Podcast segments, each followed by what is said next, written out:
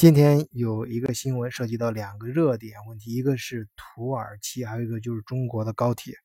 就说土耳其的铁路啊未能和中国高铁达成合作，最终选择了德国的西门子。这件事情啊，我今天非常想跟大家聊一聊，因为它背后所涉及的一些呃问题，我觉得非常有意思。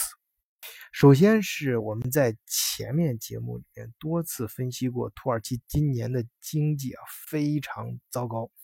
啊。那么为什么它还在这种通货膨胀和金融货币危机的时候还大兴土木呢？啊，就是说它在缺钱的时候还要花钱，而且花很多钱。这猛一听啊，好像是个二百五，其实并不奇怪。咱可以回想一下，二战之前的时候，像美国，呃，那碰见那个二九年，整个引发全世界的那个金融危机嘛，当时，呃，像历史书上大家都能回忆起来那些画面。那个时候，美国就是横空出世一个罗斯福啊，搞的罗斯福新政啊，而那个德国呢，我们在前面也讲那个专门讲这个德国金融体系是。诞生过程中的时候，专门讲过那段历史啊，那个希特勒搞跟那个沙赫特啊，他们一块搞，振兴了德国的经济，也把德国经济恢复的非常快，而且失业率也基本上降为零啊，他们都是这种做法的成功案例。因为你要知道，在这种时候，就是大兴基建啊，可以首先让老百姓有事儿做啊，降低失业率。哎，这老百姓有钱花，这经济才有盘活的可能啊！啊，而且你这说穷，穷人有时候说借不到钱，说越穷啊越是没人借给你钱，为什么呢？那是因为你在坐吃山空啊！只要你有行动啊，呃，然后你同时有这个令人振奋的这种商业计划书。啊，就像我们现在搞那个创业啊，你别看他穷，但但是他只要有这个非常完美的挣钱计划，啊，让投资人看到你未来有赚钱的潜力，啊，那自然就会有钞票送上门了。这土耳其啊，它不仅现在要建新铁路，还要把原来老的铁路改造一些，而且这路修好了，你总不能空在那儿吧？所以他还要买最新的火车。哎，这鄂尔多安呐，这就大笔一挥，直接画了一个三百五十亿欧元的大饼。哎，你要环顾现在全世界，你说来说去啊，看来看去，相对来说，土耳其还算是一个比较靠谱的啊，一个优质的潜力股。这些年，这这些这这些年啊，这个这个。这个不仅是说穷国家什么需要钱，你另外一头那些有钱的那些手上有资本的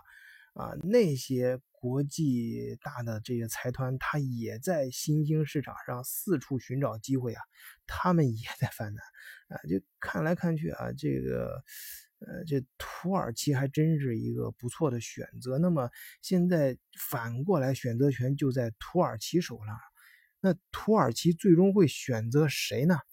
哎，咱们前面多次说过啊，这土耳其跟德国有特殊的关系啊，至少是有这个世交啊，就是世代的世啊，世交这样一个很深的啊，这种不管是历史还是现在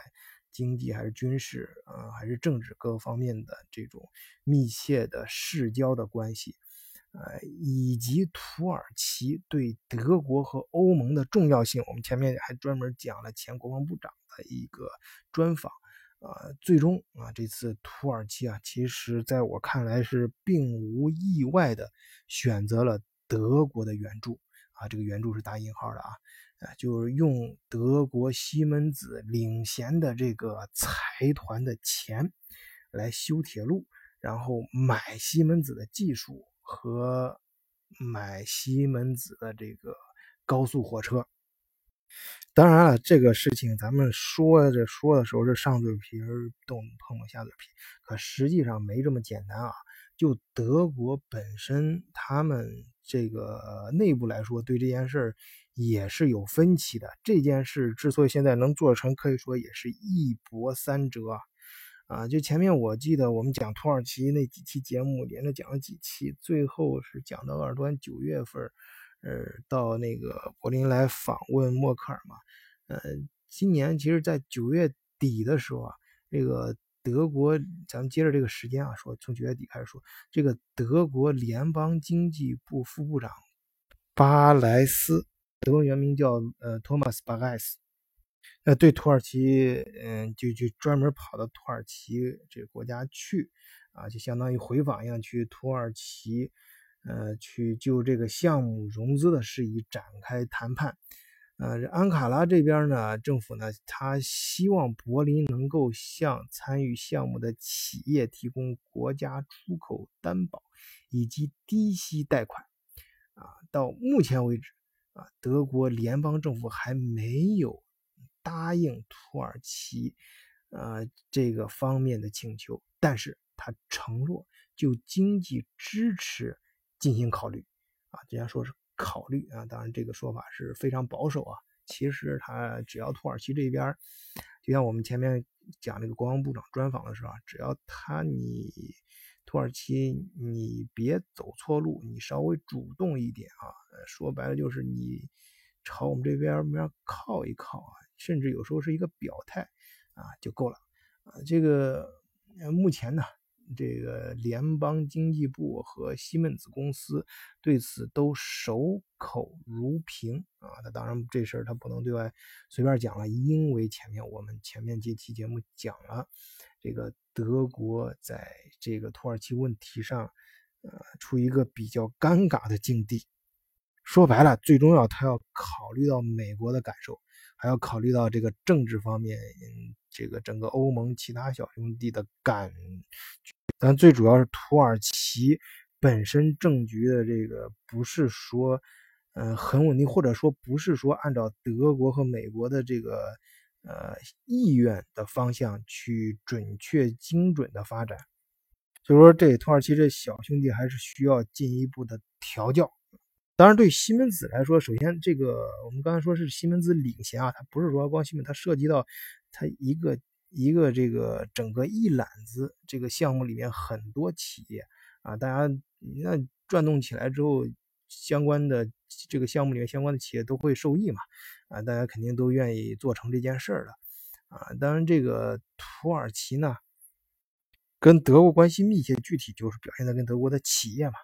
以前是军队政治，现在是企业。你像今年四月份的时候，土耳其国家铁路公司 TCDD。就刚刚从啊，这个不能说从啊，是跟西门子签订了采购协议。这采购内容就是十列高铁列车，价值为三点四亿欧元。当然，我们还是说回到这个钱，说到里拉，这个还是实实在在的。这是今年，